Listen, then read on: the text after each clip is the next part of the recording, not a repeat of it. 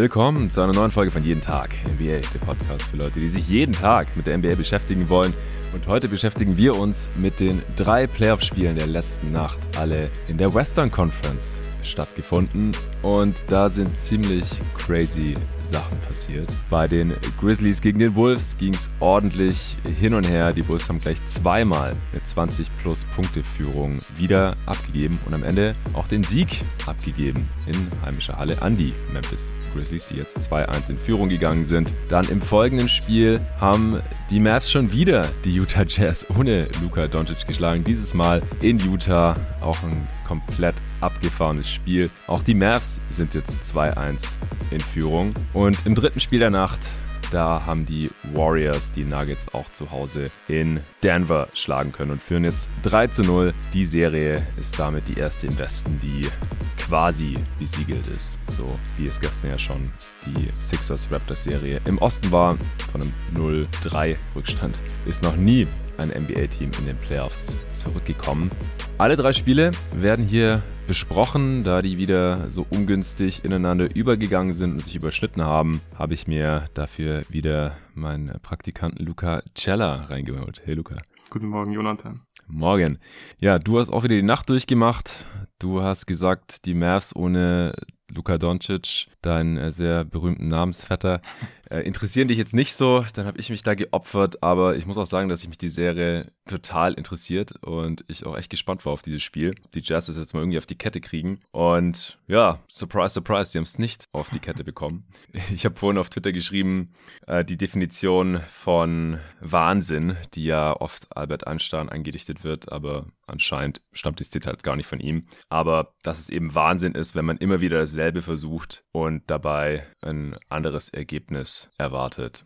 Und das ist so ein bisschen das, was die Jazz hier tun mit äh, ihrer Defense, aber auch mit ihrer Offense gegen die Mavericks. Und das Ergebnis ist eben wieder dasselbe, und zwar, dass sie verlieren gegen ein Team, das eigentlich ohne Doncic für sie schlagbar sein sollte. Und du hast dann Memphis gegen Minnesota komplett angeschaut. Da habe ich mir die erste Halbzeit angeschaut gehabt, bis dann eben äh, Dallas gegen Utah angefangen hat. Und nachdem das durch war, habe ich äh, noch ins dritte Viertel von Nuggets gegen Warriors reingeschaut. Das hast du auch komplett gesehen und somit äh, können wir uns hier gleich ganz gut ergänzen. Vorher gibt's noch kurz Werbung vom heutigen Sponsor und es ist mal wieder kicks.com. Da habe ich zwei Hinweise für euch. Zum einen, es gibt was zu gewinnen, wie angekündigt. Es läuft seit heute Nacht ein Gewinnspiel für ein Luka Doncic Jersey. Ihr müsst äh, dazu einfach nur den dazugehörigen Post auf meiner Instagram-Seite at jeden Tag NBA finden und liken und jeden Tag NBA folgen und Kicks folgen. Und dann müsst ihr die Serie Mavs gegen Jazz komplett richtig tippen. Also welches Team gewinnt, in wie viel Spielen, einfach kommentieren und dann abwarten, ob ihr recht habt oder nicht. Wenn mehrere Leute recht haben sollten, wofür, wovon ich jetzt mal ausgehe, dann äh, gibt es den Lostopf, wo die Leute reinkommen, die richtig getippt haben und dann wird da ausgelost und der Gewinner wird dann per Direktnachricht von mir benachrichtigt und dann bekommt er das Jersey nach Hause geschickt. Ganz einfache Sache eigentlich, also einfach auf Instagram gucken und mitmachen. Das läuft noch heute, also am Freitag bis 23.59 Uhr. Danach ist das Ding durch und die Tipps werden nicht mehr berücksichtigt. Außerdem gibt's bei Kicks gerade einen coolen Deal und zwar 20% Rabatt auf Team-Merchandise von den NBA-Teams, die aus den Playoffs ausgeschieden sind. Also sehr bald Raptors Gear, höchstwahrscheinlich sehr bald Nuggets Gear und vielleicht auch bald Utah Jazz äh, Merchandise. Also wenn ihr Jokic Jersey euch bestellen wollt oder Donovan Mitchell oder ich weiß nicht, was haben die denn von den Raptors? Wahrscheinlich Siakam? Ja. Siakam. Ja, dann könnt ihr das auschecken. Hast du schon mal gesehen, Siakam Jersey? Ja, ich habe es mir bestellt, das Siakam Jersey. Auf du hast dir sogar bestellt. Ja, okay. Gut, dann können wir uns da 100% sicher sein. Wenn ihr auf kicks.com geht, gerne über meinen Link, dann sehen die, dass ich euch geschickt habe, sozusagen, also auf äh, kicks.com, k-i-c-k-z.com slash jt-nba da würde ich mich sehr freuen. Kicks.com ist natürlich das äh, größte Streetwear- und Basketball-Versandhaus in Europa. Und wenn ihr Basketballzeug, egal ob Sneakers, Shorts, Jerseys oder auch Hoodies gebrauchen könnt oder mal angucken wollt, was es da so gibt, dann schaut gerne vorbei. Den Link findet ihr wie immer auch in der Beschreibung von diesem Podcast. So, wir fangen an äh, chronologisch mit Wolves gegen Grizzlies. Luca, erstmal deine Gedanken zu diesem verrückten Game. Ja, es war auf jeden Fall äh, ein sehr verrücktes Game. Du hast auch schon erwähnt, die äh, Memphis, äh, die Minnesota Timberwolves haben zwei 20-Punkte-Führungen verspielt. Gerade in der ersten Halbzeit sah das teilweise wirklich sehr dominant aus, was die äh, Wolves gemacht haben und schienen da schon so ein bisschen wie der sichere Sieger Mitte, Ende des dritten Viertels. Ja, und Memphis hatte was dagegen und hat dann ein furioses Comeback gestartet.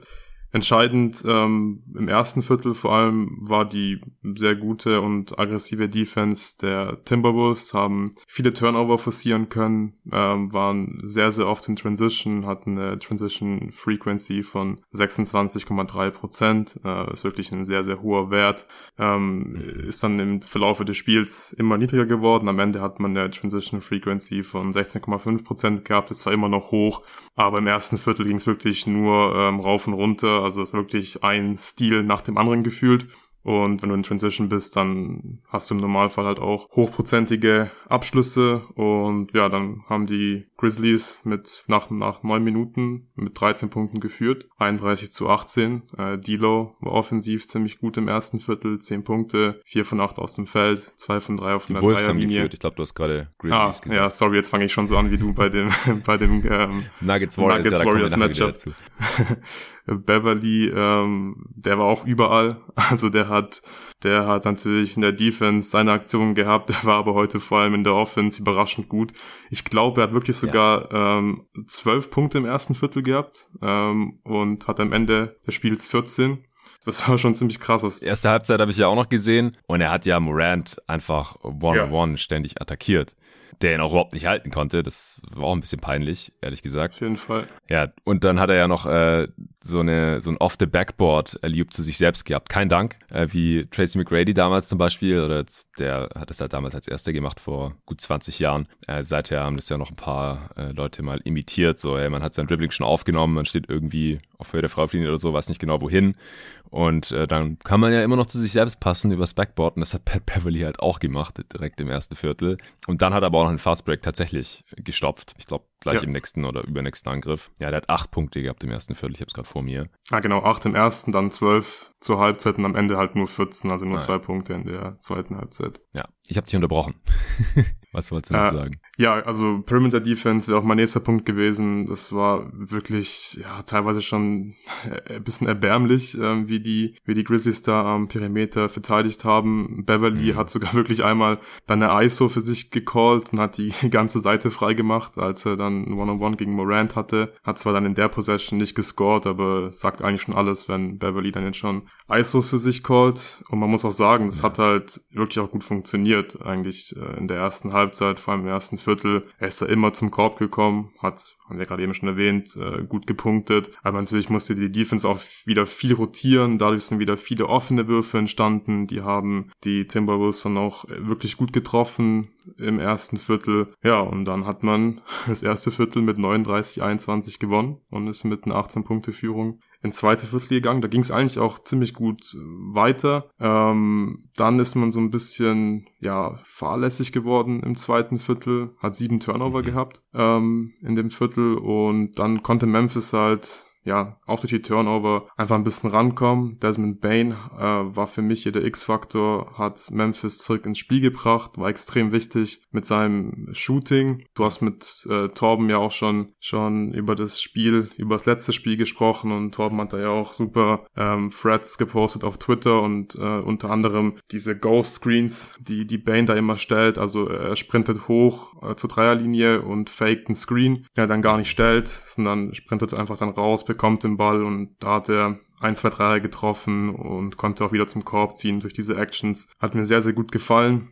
Aber man muss auch die, die Defense der, der Wolves äh, wirklich loben weil da hatten sie auch wieder einen richtig guten Gameplan. Also sie haben vor allem die richtigen Leute auch äh, freistehen lassen an der Dreierlinie und haben die Zone einfach dicht gemacht. Also da gab es wirklich keine, keine einfachen Punkte am Ring. Ähm, wenn Morant da zum Korb kam, dann gab es immer einen Rim Protector und nochmal einen extra Verteidiger, der den, den, den, den, den Abschluss am Ring verteidigt hat und erschwert hat. Und ja, Memphis hat zur Halbzeit äh, nur 43 Prozent seiner Würfe am Ring getroffen. Das ist schon einfach ein richtig miserabler Wert. Und sie haben auch ja. ähm, viele Dreier genommen. Also sie haben 21 Dreier genommen. Sie hatten eine Dreier-Frequency von 47 Prozent. Zum Vergleich, in der Regular Season haben sie im Schnitt eine Frequency von 31,6 Prozent von der Dreierlinie gehabt. Hm. Also es hat mir wirklich gut gefallen, da der Gameplan der Timberwolves. Also dass sie sie zu Dreiern gezwungen, gezwungen haben, ja. wo sie halt nicht so die Shooter eigentlich haben. Ja.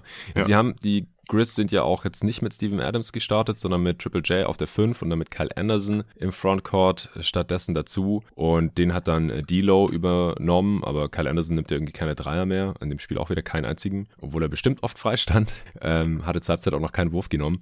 Und von dem konnte man natürlich immer weghelfen. Vanderbilt hat dann Dylan Brooks, glaube ich, verteidigen können. Also das ja, hat, hat den Wolves halt auch erstmal noch so ein bisschen in die Karten gespielt. Und Steven Adams hat ja jetzt auch nach wie vor äh, keine Minute mehr gesehen. Also wie schon nach den knapp drei Minuten zu Beginn des letzten Spiels wurde er nicht mehr eingesetzt und jetzt in dem Spiel eigentlich auch gar nicht mehr. Und ich bin mir nicht ganz sicher, ob man jetzt wirklich gar nicht mehr spielen lassen sollte, wenn, weil wenn Towns nicht drauf ist, kann er vielleicht gar nicht so abused werden. Gegen Naz Reed oder so könnte man ja vielleicht nochmal ausprobieren. Aber das ist jetzt nur so ein, so ein spontaner Gedanke. Ich meine, im Endeffekt haben die Grizzlies das Game ja doch noch drehen können. Aber als sie halt dann so komplett hinten lagen, war das halt so, was das mir gekommen ist. So, ob wir jetzt Steven Adams vielleicht gar nicht mehr sehen, ähm, obwohl er, wenn Towns nicht drauf ist, ja vielleicht doch noch ein positiver Faktor sein könnte, oder? Wie siehst du das? Ja, ich glaube auch, dass man ihn äh, durchaus gegen Nas Reed spielen lassen könnte. Ähm, man hätte es wahrscheinlich auch probieren müssen heute in dem Spiel, ähm, weil man ja einfach oft so, so hoch hinten lag. Und es gab da schon äh, dann die Gelegenheit, ihn mal auszuprobieren. Am Ende hat es dann trotzdem geklappt.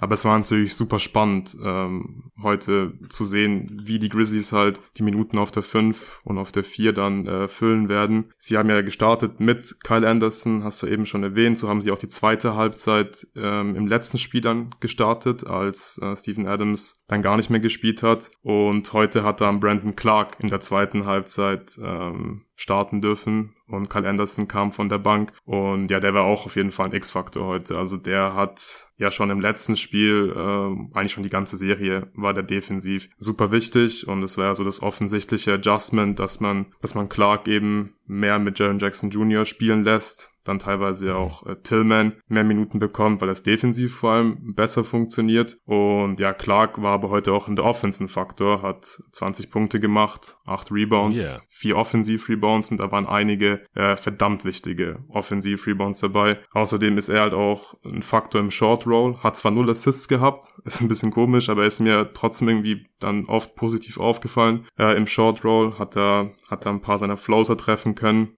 äh, für die er so ein bisschen bekannt ist. Aus dem Short Roll hat auch gute Pässe gespielt, dann wurden die Würfe halt nicht verwandelt, aber ja, hat mir an sich mhm. äh, wirklich sehr, sehr gut gefallen. Alle acht Würfe getroffen, ist bei ihm auch keine Selbstverständlichkeit. Äh, aber ich habe es auch schon zu Torben gesagt, also für, für auch Brandon Clark Victory Labs bin ich natürlich zu haben. Ich weiß nicht, ob es dir bewusst ist, ähm, weißt du, wo ich den damals auf meinem Draftboard hatte? Uh, Top 10, wenn du so fragst. Ja, ich glaube sogar auf drei. Drei, also okay, ja. Sehr ja. sicher sogar. War jetzt im Nachhinein vielleicht ein bisschen übertrieben, weil in Regular Season ist jetzt halt nur ein Bankspieler. Aber man sieht halt, dass sein Skillset in Playoffs sehr, sehr wertvoll sein kann. Und deswegen fühle ich mich dazu ein bisschen bestätigt. Und letztes Jahr, äh, beziehungsweise ist ja auch schon vorletzte Draft gewesen mittlerweile, 2020er Draft, da hatten wir Xavier Tillman auch vor James Wiseman gerankt. Zwar nur ein Spot vor ihm, mhm. aber vom Skillset her halt auch eher ein Playoff-Spieler als Wiseman. Zumindest bisher. Gut, jetzt hat Wiseman natürlich auch noch Verletzungsprobleme, deswegen kann man das nicht so wirklich vergleichen. Aber was man von Wiseman bisher in der Regular Season gesehen hatte, war jetzt auch nicht so super vielversprechend. Und ich bin mir sehr sicher, dass wenn er fit wäre, er jetzt trotzdem nicht spielen würde für die Warriors in den Playoffs. Aber das nur am Rande. Ähm, in, der, in der zweiten Halbzeit ging es ja erstmal nochmal schlecht los für die Grizzlies. Und Dann äh, kam ja ein, ein unfassbarer Run zustande. Was war's? Ich habe es vorhin gesehen. 39 zu 35 zu 9, ja, hier. In der zweiten Halbzeit. Ja, die Grizzlies haben das Spiel mit einem, mit einem 50 zu 13 Run beendet. 50 zu 13 Fünf, sogar, okay. Ja, genau, 50 zu 13. Also es ist schon Krank. Äh, wirklich richtig verrückt. Und war das dann, was würdest du sagen, was es in erster Linie war? Waren da nochmal irgendwelche Adjustments erkennbar oder war das in erster Linie dann ein bisschen auch Shooting, Luck und Pech oder dass halt das eine Team sich dann in den Rausch gespielt hat, in Anführungsstrichen, und das andere dann irgendwie komplett implodiert ist? Äh, Towns hat ja irgendwie auch so gut wie gar nicht gescored zum Beispiel. Was waren das da für Dynamiken? Ja, also man kann hier, glaube ich, keine, also gibt es jetzt nicht hier eine Sache, die der ausschlaggebende Faktor war. Äh, da ja, gab es mehrere Faktoren. Zum einen mhm. hat mir die Defense gegen Carl Anthony Towns in der zweiten Halbzeit sehr, sehr gut gefallen. Sie haben ihn aggressiv äh, gedoppelt, hat so ein bisschen an das, an das Clippers Playing Game erinnert und das hat wirklich richtig gut funktioniert. Grizzlies haben das gut gemacht. Du hast eben auch schon erwähnt, Towns war wirklich gar kein Faktor in der Offense heute, hat am Ende acht Punkte gehabt. Ähm, das ist schon ziemlich mies, da muss mehr von Towns kommen. Er konnte auch aus diesen Doubles-Teams dann nicht seine Mitspieler bedienen. Äh, also er hat jetzt nicht viele Assists gespielt, aber er hat am Ende ein Assist gehabt. Und ja, also das haben die Grizzlies gut gemacht, hat aber Towns auch einfach ähm, nicht gut gelöst, also gegen die Double Teams zu spielen. Das war ein wichtiger Faktor in der Defense. Ähm, was mir dann in der Offense gut gefallen hat, war, dass Morant vom Gefühl her deutlich aggressiver war. Also er ist mehr zum Korb gezogen. Mhm. Er hat am Ende jetzt auch keine gute Statline im Prinzip. Auch in der zweiten Halbzeit war das auch nicht alles super effizient, aber äh, ich finde, es hat einfach einen Unterschied gemacht. Er ist einfach öfters zum Korb gezogen, ähm, hatte auch in der zweiten Halbzeit genauso viele Assists wie in der ersten Halbzeit. Er hatte ähm, fünf in der ersten und fünf in der zweiten, äh, aber es sah trotzdem anders aus und ich hatte das Gefühl, die Grizzlies konnten sich wirklich deutlich mehr Vorteile Vorteile kreieren. Die Defense der Timberwolves ähm, musste dann mehr rotieren und dadurch sind einfach mehr Lücken entstanden und die Grizzlies haben irgendwann auch angefangen, dann die Würfe besser zu treffen. Aber natürlich war einfach die Leistung der Timberwolves einfach auch unglaublich schwach. Also es darf nicht passieren. Es war ein kompletter Meltdown, weil wie gesagt, äh, Morant war zwar aggressiver, aber es ist nicht so, dass Morant jetzt nicht zu stoppen war. Also ja, das, das hätten die nicht verlieren dürfen eigentlich. Also wie gesagt, 50 zu 13 Run. Ähm, hätte man da einfach ein bisschen bessere Defense gespielt, in der Offense halt einfach noch irgendwas hinbekommen, weil da ging ja wirklich gar nichts mehr in der zweiten Halbzeit, äh, dann gewinnst du dieses Spiel. Und das hätten sie machen müssen. Towns hätte mehr machen müssen. Äh, Russell war dann auch ziemlich blass in der zweiten Halbzeit. Auch auch ähm, ähm,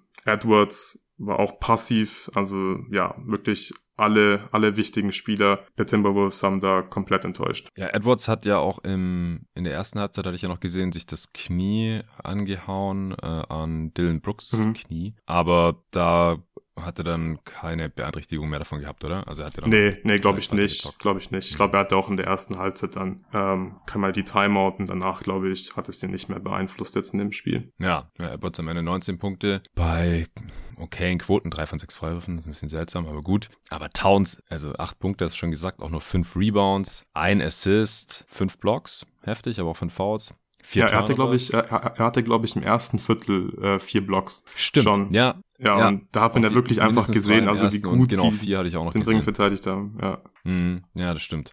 Aber auch nur vier Würfe genommen einmal in der Feuerlinie gewesen, ein Dreier genommen, den nicht getroffen, ja, Best Shooting Pick all time und so. Und hab, er hat 33 Minuten gespielt. Also es ist nicht, dass er wegen Foul Trouble die ganze Zeit auf der Bank gesessen ist und deswegen so eine Statline hat, sondern einfach aus dem Game genommen. Er wurde auch dazu befragt, habe ich auf Twitter noch gesehen, äh, Post-Game und er hat halt gemeint, ja, es hat ja streckenweise so gut geklappt, als sie so ins Rollen gekommen sind, dass er halt, wenn er den Ball bekommen hat und gedoppelt wurde, den dann wieder rausgekickt hat und seine Mitspieler gesucht und gefunden hat und so und da wollten sie halt dran festhalten. Aber wenn du dann am Ende halt verlierst, ähm, weil du 13 Punkte machst, wenn der Gegner 50 macht oder so, dann könnte man als bester Spieler des Teams äh, vielleicht dann doch auch nochmal ein bisschen mehr den eigenen Wurf suchen. Oder hat er gar nicht mehr so die Touches bekommen dann in der zweiten Halbzeit. Weil ich meine, Deload zum Beispiel hat über 20 Würfe genommen. Äh, der hatte eine gute erste Halbzeit, aber insgesamt dann 22 Punkte aus 21 Shooting Possessions ist jetzt auch nicht so geil. Ja, also er hat sie einfach nicht genommen. Er hätte sie halt einfach ein bisschen mehr forcieren müssen. Also ich finde, hm. dass zum Beispiel im Beat, das ist eine Raptors-Serie, der auch ständig gedoppelt wird, zum Beispiel viel, viel besser macht. Also im Beat, ähm, im Low Post zum Beispiel, wenn er den Ball da fängt, dann nimmt er oft sofort ein Fadeaway, sodass das Double Team im Prinzip ja keinen Effekt auf seinen äh, Wurf hat. Das hat Towns zum Beispiel gar nicht gemacht. Ähm, was Embiid auch macht, ist den Ball fangen und dann einfach sofort attackieren. Ich habe nicht das Gefühl gehabt bei Towns, dass er wirklich attackieren will. Ich hatte eher das Gefühl, okay, er weiß, Double Team kommt und er dribbelt jetzt mal und dann passt er den Ball halt so aus. Also klar, Double Team ist vielleicht nicht super einfach, dagegen zu scoren, aber da muss er trotzdem Wege finden als ja, als All-Star, als ähm, ja. All-NBA-Spieler ist einfach zu wenig. Also nur fünfmal zu werfen, wenn ein Team die dich ja offensichtlich braucht, ist für mich nicht akzeptabel. Ja, also die besten Spiele der Liga, die wissen einfach mit Double Teams umzugehen und wie es halt ist, der Focal Point der gegnerischen Defense zu sein. Und er hatte Zeit in drei von vier Postseason Games, wenn man das Playing gegen die Clippers mitzieht, mit einbezieht, äh, das halt nicht getan. Er konnte da nicht liefern. Müssen wir mal im Auge behalten. Es wird ja noch mindestens zwei Spiele geben in dieser Serie. Hast du jetzt noch irgendeinen wichtigen Punkt zu dem Game? Dann äh, kommen wir noch zu unseren äh, Awards.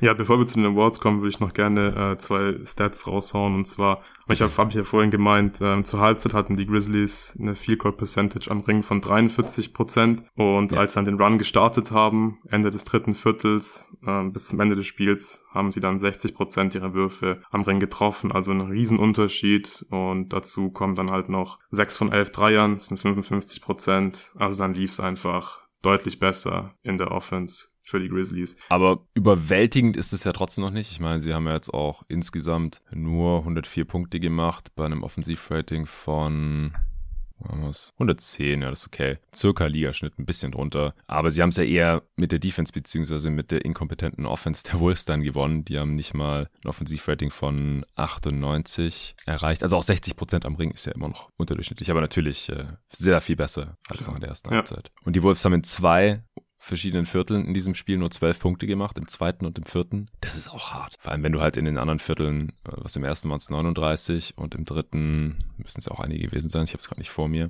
Also sie sind einfach ein sehr volatiles Team, äh, die Wolves, noch bisher in, diesen, in dieser Postseason. Spieler des Spiels? Morant oder ein anderer? Nee, für mich äh, relativ klar Desmond Bain, weil sein mhm. Shooting war einfach so wichtig. Ähm, ja, sie mussten einfach irgendwann anfangen, die Würfe zu treffen, ist auch klar, make or miss league und er hat es dann einfach getan und es war dann wirklich auch im vierten Viertel, vor allem war das super wichtig, dass er, glaube ich, drei Dreier hat er gehabt im vierten Viertel äh, hat mir auch so gefallen, also hat ein paar gute Drives gehabt und er war offensiv auf jeden Fall der beste Grizzly heute. Ja, war Topscorer mit 26 Punkten, sieben seiner 15 ja. Dreier getroffen. Also er kann halt auch die Dreier in sehr hohem Volumen nehmen und dann knapp die Hälfte treffen und dann kann er damit die Defense bestrafen. Dylan Brooks zum Beispiel hat leider nur ein von sechs, Triple J ein von vier. Deswegen ist es natürlich umso wichtiger, dass andere Leute treffen. Tyus Jones auch alle drei Dreier getroffen. Der hat ja auch zeitweise dann mit Moran zusammengespielt. Mhm. Richtig? Ja. Das ist ja auch eine Möglichkeit, die Torben noch genannt hatte, dass die Chris da ein bisschen flexibler sind, was das Spielermaterial angeht. Wenn Lineups nicht funktionieren, kann man andere Sachen ausprobieren, die dann eventuell gerade offensiv ist äh, Morant und Jones zusammen natürlich schon echt gut, was Playmaking angeht. Und wenn Jones dann alle Dreier trifft, natürlich noch umso besser. Ja, wer war sonst noch am Start oder kam, um zu spielen in dem Game? Ja, am Start war heute auf jeden Fall Brandon Clark. Also der war für mich der X-Faktor. Wie gesagt, Bane der beste Spieler in der Offense und der wichtigste Spieler in der Offense für die Grizzlies. Aber ja, Clark defensiv, wie schon in den beiden Spielen in Memphis, super wichtig gewesen für das Scheme. Und in der Offense 20 Punkte ähm, tun auch nicht äh, weh. Und seine Rebounds waren einfach äh, super wichtig. Der hat da auch den Offensiv-Rebound geholt. Ähm, der dann zur Führung, zur ersten Führung geführt hat für die Grizzlies. Den hat dann äh, Jones ein Dreier verwandelt zum 86, 85 und hatte dann nochmal in der Crunch-Time, also es wirklich richtig eng war, dann am Ende nochmal einen wichtigen Offensiv-Rebound. Und der hat einfach, ja, gefühlt nur Winning Plays gemacht. Und deswegen war er für mich heute der Spieler, der am Start war. Nice. Von den Wolves war letztlich niemand gut genug, um als am Start durchzugehen, nehme ich an. ja, Patrick Beverly im ersten Viertel, da war er auf jeden Fall am Start. Aber Ja. danach natürlich kam da viel zu wenig. Ja. Wer wurde abused? Da habe ich mich ein, bisschen, mich ein bisschen schwer getan, weil ähm, es war wirklich einfach ein Meltdown von allen Timberwolves-Spielern. Genau. ähm, aber ich würde Okay. hier Carl Anthony Towns wahrscheinlich noch am ehesten nennen, so ein bisschen stellvertretend für diesen Meltdown, weil er Mhm. zum einen halt offensiv zu wenig gemacht hat und defensiv, ja, konnten die Grizzlies dann halt einfach anfangen, so ein bisschen das Scheme der Timberwolves zu bestrafen, also als Morant dann einfach öfters attackieren konnte, dann hatten die Timberwolves schon Probleme, als sie dann viel äh, rotieren mussten und die Grizzlies konnten das dann immer besser bestrafen. Es war jetzt immer noch nicht ähm, super krass, was sie gemacht haben in der Offense, aber es war halt gut genug und ja, Towns war halt kein Faktor. Man muss halt so verteidigen, wie man verteidigt, weil man halt Carl Anthony Towns hat. Deswegen würde ich ihn halt hier noch am ehesten nennen. Ja. Wir müssen, glaube ich, noch einen Award extra für diese Serie einführen. Und zwar den Award, wer macht die meisten äh, dummen Fouls mit Foul Trouble. Und dann können wir uns immer entscheiden, ob es in dem Spiel Carl Anthony Towns oder Jaron Jackson Jr. war. Also die zwei, das ist wirklich, das ist wirklich krass. Die haben so oft schon einfach halt Foul Trouble und dann kommen wirklich einfach die dümmsten Offensivfouls, die man sich einfach nur so vorstellen kann. Und auch heute beide ähm, fünf Fouls gehabt im, im vierten Viertel mit äh, mit neun Minuten noch auf der Uhr, beide Offensivfoul begangen. Und ja, es ist wirklich krass. Die überbieten sich da, finde ich, mit dummen Fouls. Ja, das kann ich mir sehr gut vorstellen, beziehungsweise haben wir auch schon in anderen Spielen gesehen. Sehr schön. Dann äh, werden wir den Award einführen, extra für diese Serie. Äh, falls ihr Hörer auch Ideen habt, was Awards angeht, dann äh, gerne uns zukommen lassen. Also immer diese von Spiel zu Spiel Auszeichnungen natürlich, die ich dieses Jahr zum ersten Mal hier eingeführt habe. Ich glaube, Spieler des Spiels habe ich schon mal eine Zeit lang benutzt, aber die anderen zwei, die sind neu. Gut, dann kommen wir zum zweiten Spiel. Die Mavs haben die Jazz geschockt in Utah 126 118. Haben wir eigentlich den Endscore gesagt von Grizz Wolves? Ich glaube nicht, 104 zu 95 am Ende.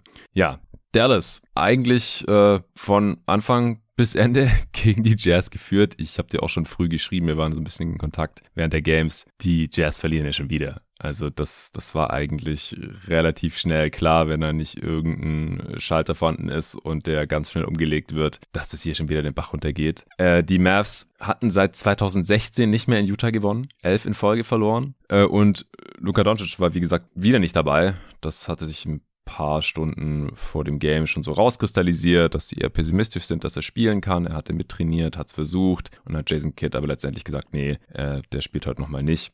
Und der war aber auch da dabei, hatte seinen Trainingsanzug, ähm, hat sich da aufgewärmt und so. Äh, und ich denke, dass es ziemlich realistisch scheint, dass er dann ab Spiel 4 dabei ist. Das sind dann jetzt nochmal zwei Tage Zeit. Und ja, dann wird's, glaube ich, nicht einfacher für Utah.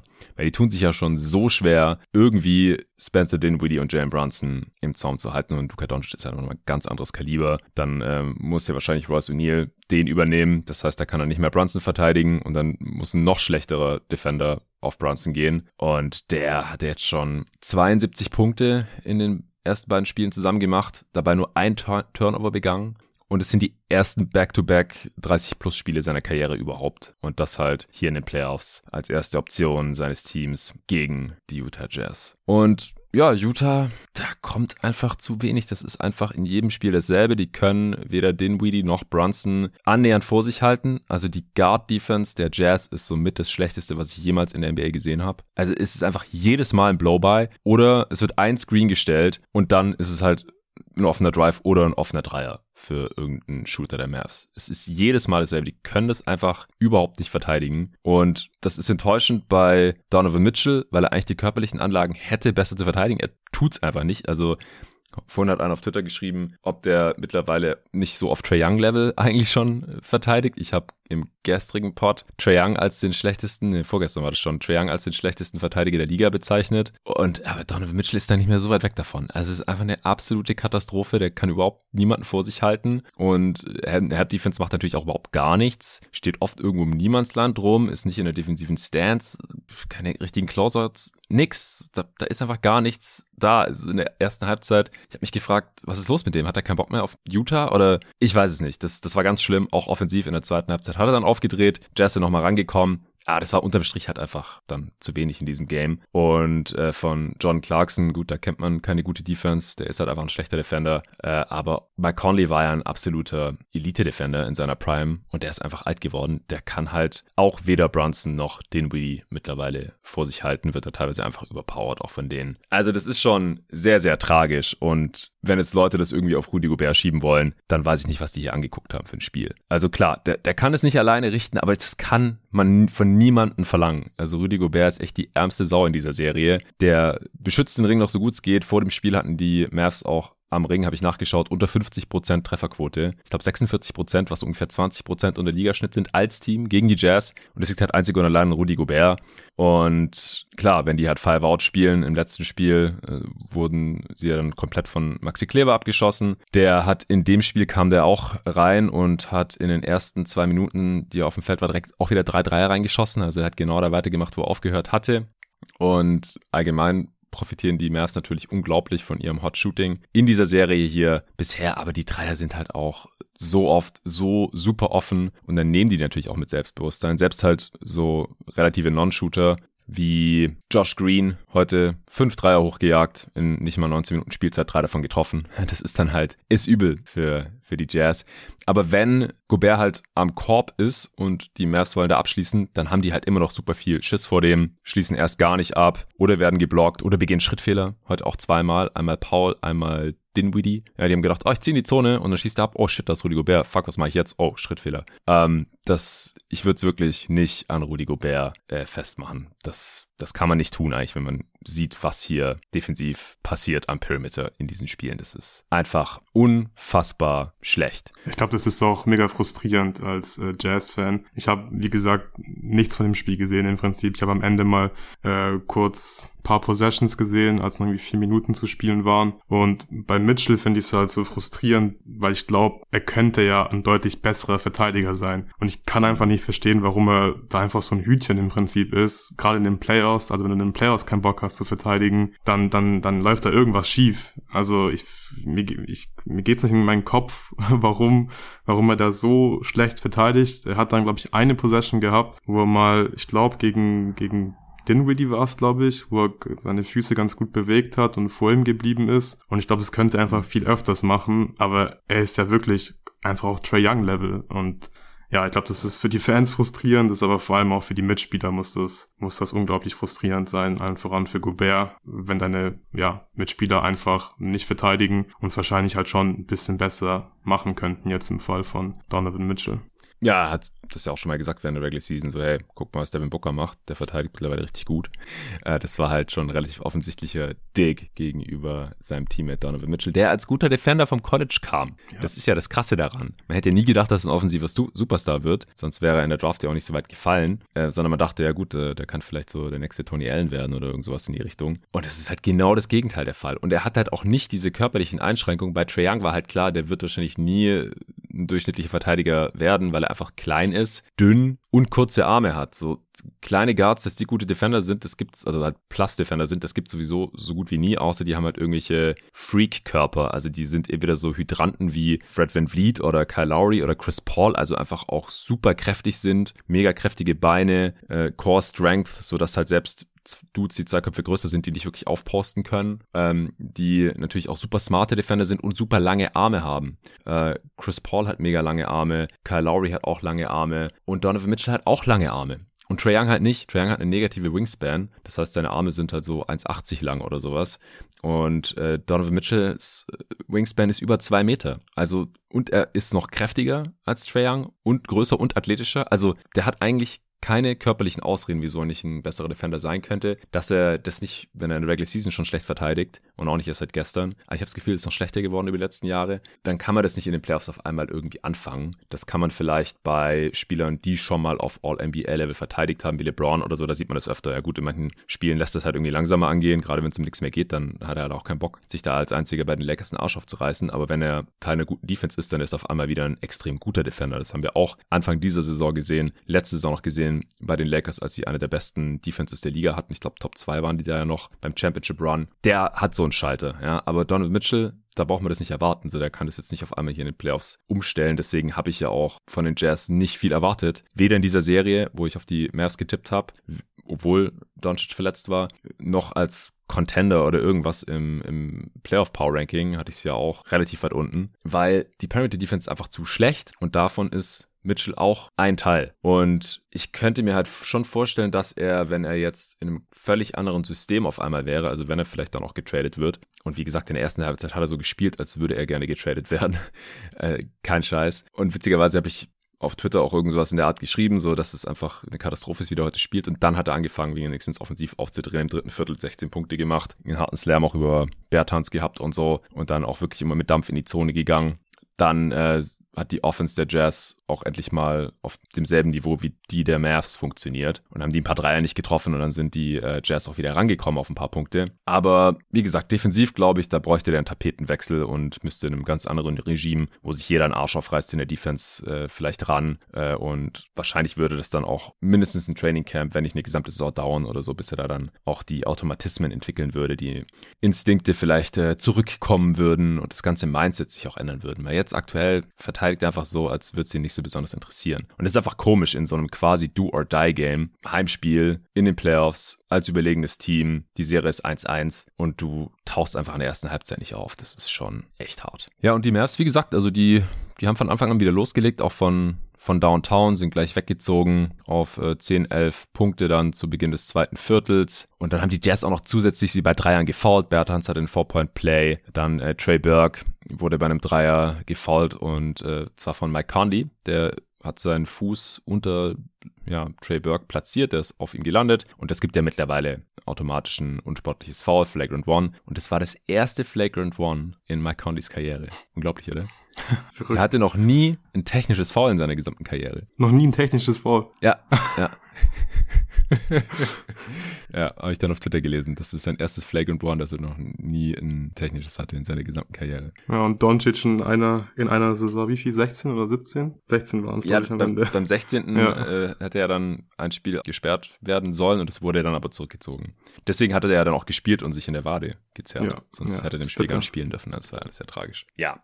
Der Einzige, der bei den Mavs nicht von Anfang an äh, seine drei getroffen hat, das war Dorian Finney-Smith. Der hatte ein paar harte Bricks und wurde dann auch folgerichtig später im Spiel von den äh, Bigs der Jazz verteidigt, von Whiteside im vierten Viertel zum Beispiel. Und dann hat er beide Dreier reingeknallt. Am Ende war dann zwei von sieben. Das äh, war natürlich auch äh, wieder übel für die Jazz. Also in dem Game wieder die Mavs 42 Dreier genommen und 43 Prozent davon getroffen, 18 Stück das ist schon äh, ja elitäres Shooting einfach. Und die Jazz kriegen halt weiterhin ihre Dreier nicht hoch, 28 genommen, also 14 weniger. Und die haben teilweise dann halt schon auch angefangen, schwierige Dreier zu nehmen, einfach, dass sie halt überhaupt Abschlüsse bekommen, gerade als sie hinten waren und auch Dreier nehmen mussten. Bogdanovic hat dann ein paar reingeknallt, der war bei 4 von 7, aber Mitchell war halt 1 von 8. Conley, 2 von 7. Clarkson 1 von 3. Also außer Bogdanovic ging da halt nichts. Die Jazz haben insgesamt nur 9 Dreier getroffen, 32. Prozent. Und wenn sie halt beim Dreiervolumen nicht mithalten können und die Jazz sind ja in der Regular Season eines der High-Volume Dreier-Shooting-Teams gewesen, aber die Mavs verteidigen ist einfach so gut, dann müssten sie halt eigentlich Inside zerstören können. Pick and Roll mit Gobert oder dass dann halt Bogdanovic den Widdy äh, überpowern kann, der, von dem er halt verteidigt wird. Und das machen die Jazz aber halt zu wenig. Dann laufen sie mal ein Empty Side Pick and Roll. Conley und Gobert scoren natürlich sofort, ja. Aber die spammen das nicht, dann machen die das einfach wieder das restliche Viertel nicht. Und ich frage mich einfach, warum denn nicht? Also es ist für mich halt schon auch Coaching, so was für Abschlüsse da gesucht werden oder halt auch nicht gesucht werden. Dann Bogdanovic postet den Video erfolgreich auf oder er muss gedoppelt werden, es gibt einen Kickout, dann gibt es einen freien Wurf irgendwie und dann machen die das wieder nicht. Also wenn es im vierten Spiel wieder so ist, dass die nicht die Schwächen des Mavs Small Ball ausnutzen, dann muss man hier auch Quinn Snyder mal in die Pflicht nehmen und sich fragen, was, was coacht der da? Gerade.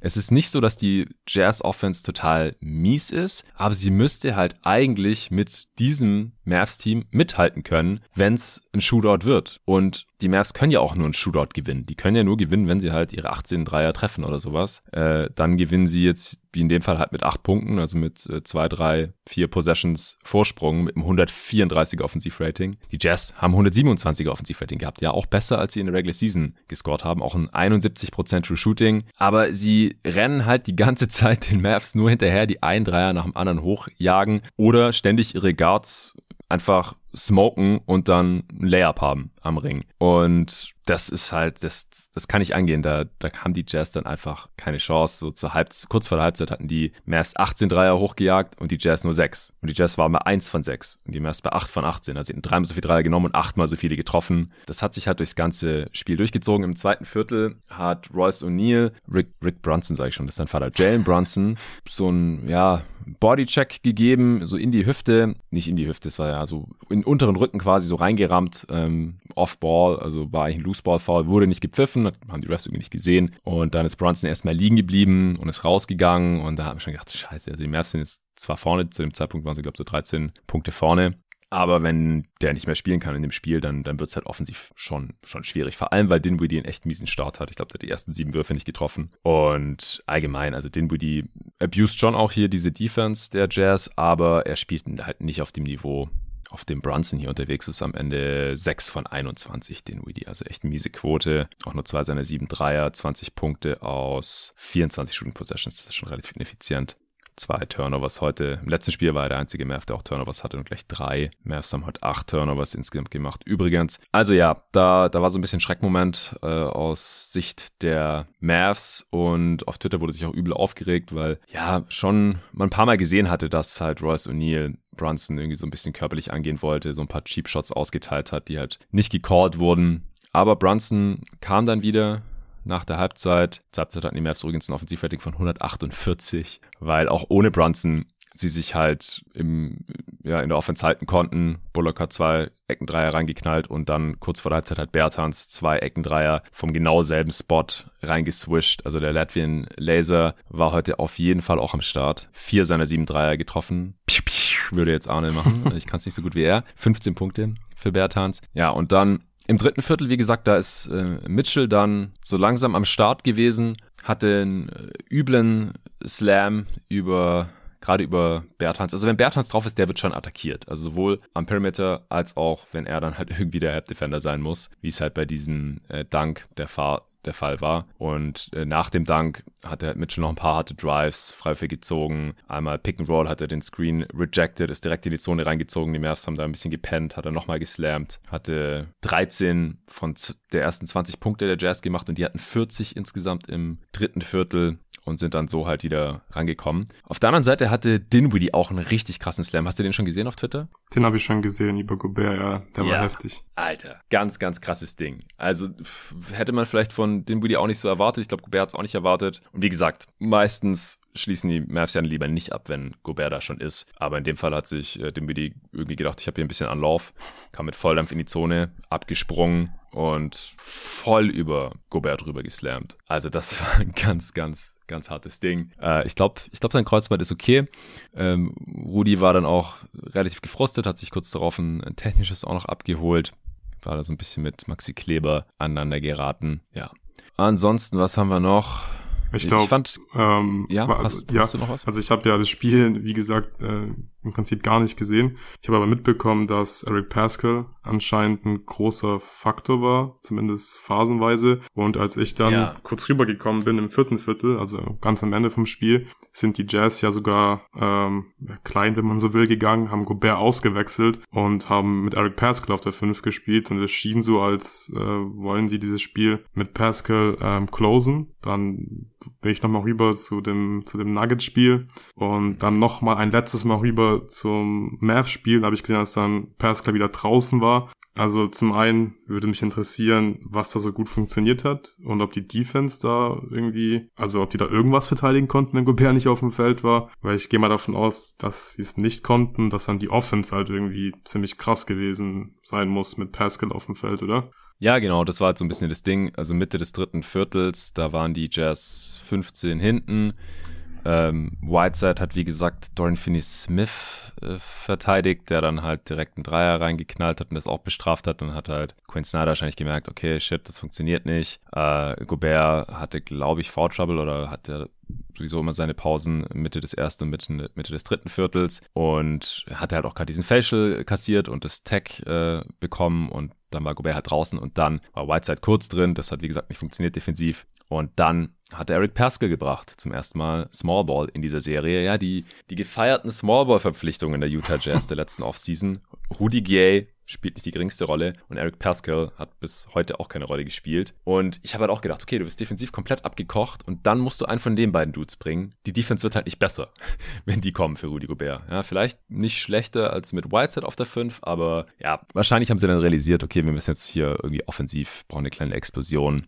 Und das hat dann auch erstmal geklappt. Also Pascal hat ähm, per Cut einmal äh, gefinisht gegen Kleber, der mir heute als Rim Protector nicht so gut gefallen hat. Der hat sich ein paar Dunks gefangen äh, von Whiteside und Alley-Oop, von äh, Daniel House wurde so ein bisschen posterized äh, im ersten Viertel schon.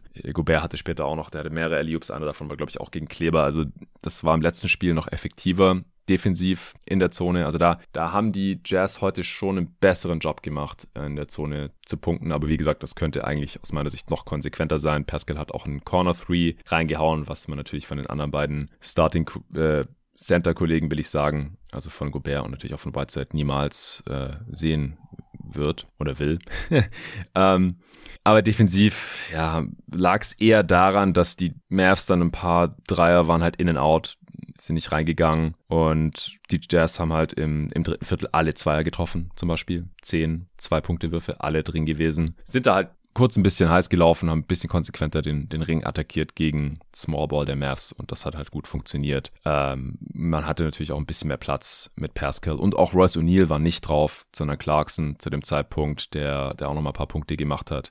Da hatten die Jazz halt so einen Stretch. Wie gesagt, da war der Dank von Donovan Mitchell gegen Bertans, dann noch ein paar andere Drives von Mitchell, dann Clarkson halt noch Fake an der Dreierlinie äh, auch gezogen, konnte dann auch slammen und so hatten die halt viele easy Buckets und äh, sind dann halt nochmal rangekommen auf sechs Punkte. Aber defensiv funktioniert es mit Eric Pascal halt auch kein Deut besser. Ja, die haben die Eric Pascal Minuten, haben sie gewonnen, also die zehn Minuten, die er gespielt hat, ähm, waren sie plus neun, die Jazz. Ja. Das war der beste Plus-Minus-Wert. Und Gobert ja. hatte tatsächlich den schlechtesten mit minus 16. Ja, mit Conley zusammen, weil ja. die auch immer zusammen gestaggert werden.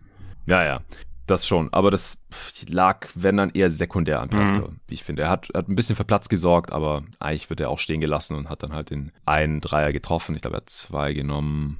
Wo haben wir es denn? Ja, genau. Ein von zwei war er, zwei von dem Feld. Also er selber hat er nicht so, so super viel gemacht. Und wie gesagt, defensiv war das jetzt auch nicht unbedingt besser. Also es war auf jeden Fall schlechter als mit Gobert auf dem Feld, defensiv. Und vielleicht ähnlich wie mit Whiteside auf dem Feld also es ist für mich nicht die Lösung für fürs nächste Spiel. Also ich kann mir vorstellen, dass er jetzt ihn dann bringt anstatt Whiteside vielleicht, so Quinn Snyder im nächsten Spiel als Backup Big. Aber ich würde überhaupt nicht davon ausgehen, dass es dass er im nächsten Spiel wieder plus neun ist. Ja.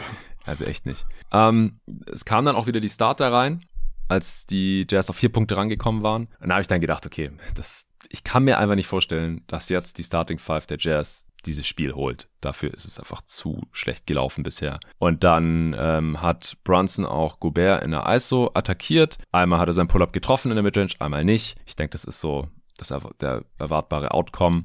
Äh, und dann kam dieses Travel von Dinwiddie gegen Rudy Gobert in der Zone, das ich vorhin schon äh, erwähnt hatte. Also es ist nicht so, dass man, wenn Gobert auf dem Feld ist, die ganze Zeit irgendwie easy Buckets in der Zone bekommt automatisch. Dann hat Conley einen Stepback 3 über Kleber getroffen. Conley war heute auch besser als im letzten Spiel. Da hatte er null Punkte gehabt. Das war sein erstes Playoff-Spiel in dem er null Punkte hatte. Heute 21 Punkte bei soliden Quoten aber defensiv wurde er halt komplett abused und hat auch vier Turnovers, sehe ich gerade. Also Bronson hat Conley dann zweimal abused, Dinwiddie hat Mitchell zweimal abused und, und so ging es da halt so ein bisschen hin und her. Die Jazz sind nicht so wirklich rangekommen. Also nach dem Conley-Dreier waren sie auf einen Punkt dran Und dann äh, nach den genannten Possessions von den Guards der Mavs, da waren sie dann aber halt auch direkt wieder hinten dran. Dann hat Snyder wieder Pascal gebracht, hat nichts gebracht. Dann hat er wieder rausgenommen, hat Gobert wieder reingewechselt. Also ich hatte auch das Gefühl, dass Snyder so ein bisschen verzweifelt ist und irgendwas probiert. Dann Gobert aber nicht mit Royce O'Neal, weil das hat halt die Offense wieder zum Erliegen gebracht, sondern dafür mit Clarkson. Also das, das war dann schon relativ wild.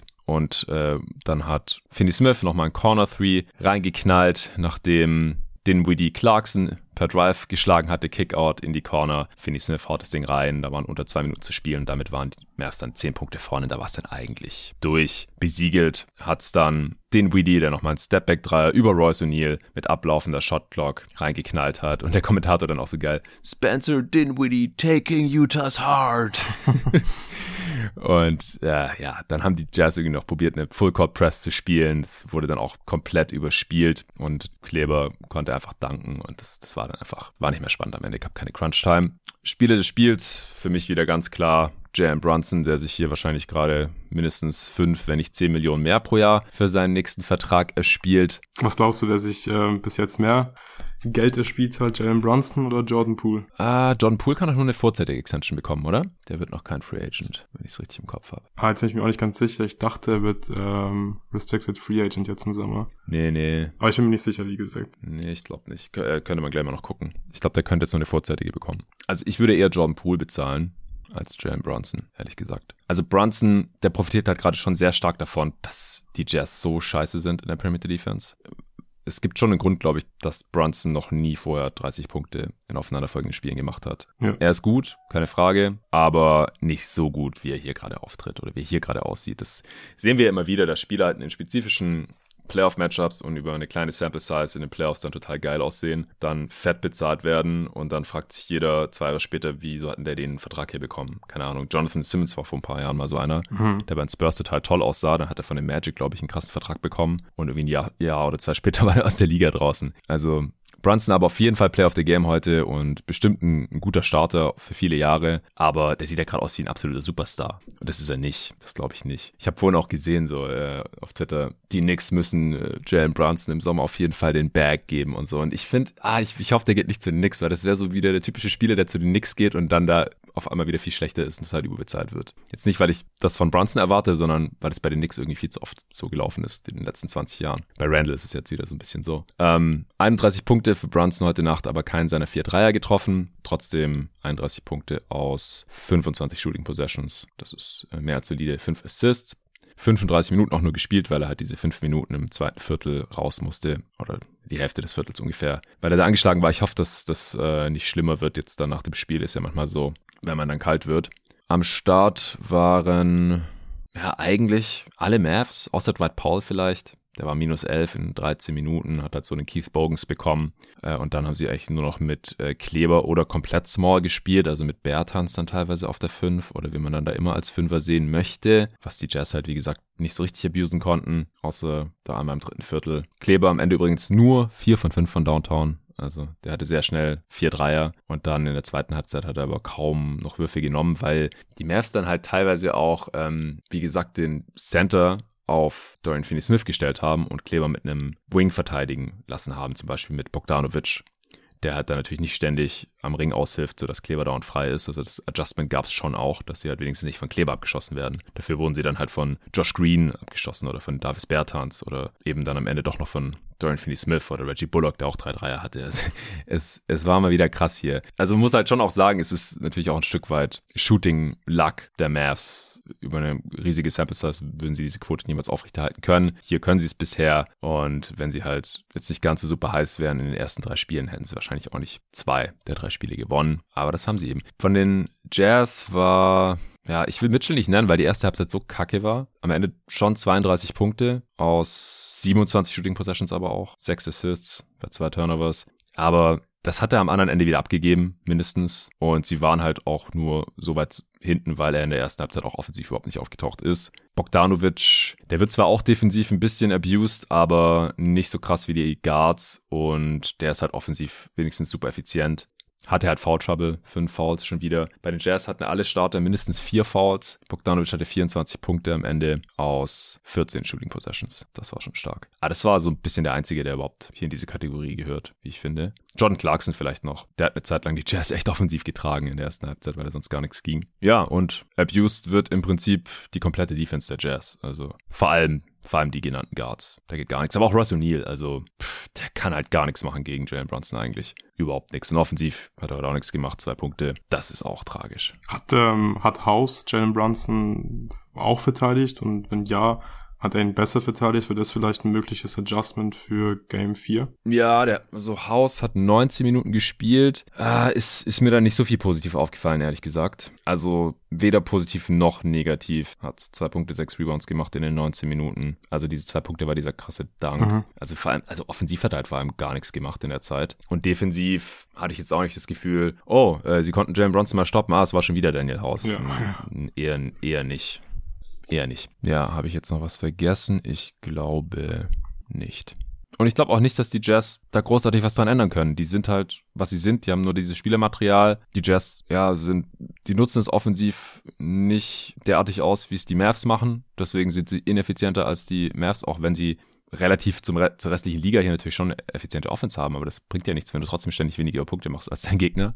Also da müssen entweder Adjustments kommen. Wie gesagt, defensiv glaube ich nicht, dass was passieren wird. Oder sie müssen halt auch mal super hot Shooting haben, was bisher auch noch nicht passiert. Aber es, es mangelt da ja auch so ein bisschen am Volumen. Sie kriegen halt die Würfe gar nicht in der Form hoch, weil die Mavs sie halt auch entsprechend verteidigen. Also ich glaube, die gewinnen die Serie nicht. Ich weiß nicht, wie viele Spiele sie noch gewinnen können. Vielleicht kommt so eine Trotzreaktion im nächsten Game, um sich hier nicht komplett zu blamieren. Aber da ist dann halt auch Doncic wieder da. Da ist eh dann sowieso alles anders. Wäre halt irgendwie dann auch ein bisschen ironisch, wenn die Mavs das Spiel dann mit Doncic Doncic verlieren. Kann ich mir auch irgendwie vorstellen, weil es einfach dann ein ganz anderes Game ist. Es ist ein anderer Basketball, den sie mit ihm spielen. Und ja, sie, sie haben halt auch ohne ihn in der Regular Season streckenweise besser gespielt als mit ihm. Und ich weiß auch nicht, wie fit er jetzt ist. Und unfitter Doncic ist manchmal nicht so effektiv. Das kennen wir auch schon. Mal sehen. Ich bin weiterhin sehr gespannt und werde mir das nächste Spiel auf jeden Fall auch wieder reinziehen. Hast du jetzt noch irgendeine Frage dazu? Ansonsten können wir zu Nuggets Warriors kommen. Wird schon wieder ein Monster-Partie. Ja, nee, lass uns, äh, lass uns über das Warriors-Spiel sprechen.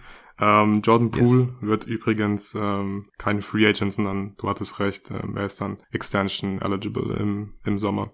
Genau, äh, Jordan ja. Poole das wird spannend. Ja, der hat heute wieder eine sehr, sehr gute Leistung gezeigt. 27 Punkte, war 9 von 13 aus dem Feld, hat 3 seiner 5 Dreier getroffen und hat mir einfach wieder mega gut gefallen. Also klar, die Würfe sind gut gefallen, hat auch wieder teilweise schwierige Dreier getroffen. Da waren heute aber vor allem auch einige gute Drives dabei, hat wie im letzten Spiel auch schon Aaron Gordon ein paar Mal auf der Dribble äh, geschlagen, der mir wieder nicht so gut gefallen hat in der Defense. Dann hatte er auch, das hast du wahrscheinlich auch gesehen, das Finish im vierten Viertel, wo er dann den Ball im Corner fängt, dann zum Korb zieht und ich dachte, okay, der wird jetzt äh, vom Ring geblockt gleich, weil er irgendwie so gefühlt zu früh abgesprungen ist und es sah so aus, als mhm. würde er halt einfach den Ball an den Ring so legen und dann ist er irgendwie rein und ich dachte wirklich so, hä, das ging doch gerade gar nicht. Also der konnte doch gar nicht von hier jetzt irgendwie von oben finishen. Also war ein verrücktes Finish, finde ich. Und der hat mir wieder richtig gut gefallen und es sieht schon ziemlich gut aus. Also die Warriors mit diesen drei Guards, mit äh, Poole, Curry und äh, Clay Thompson. Und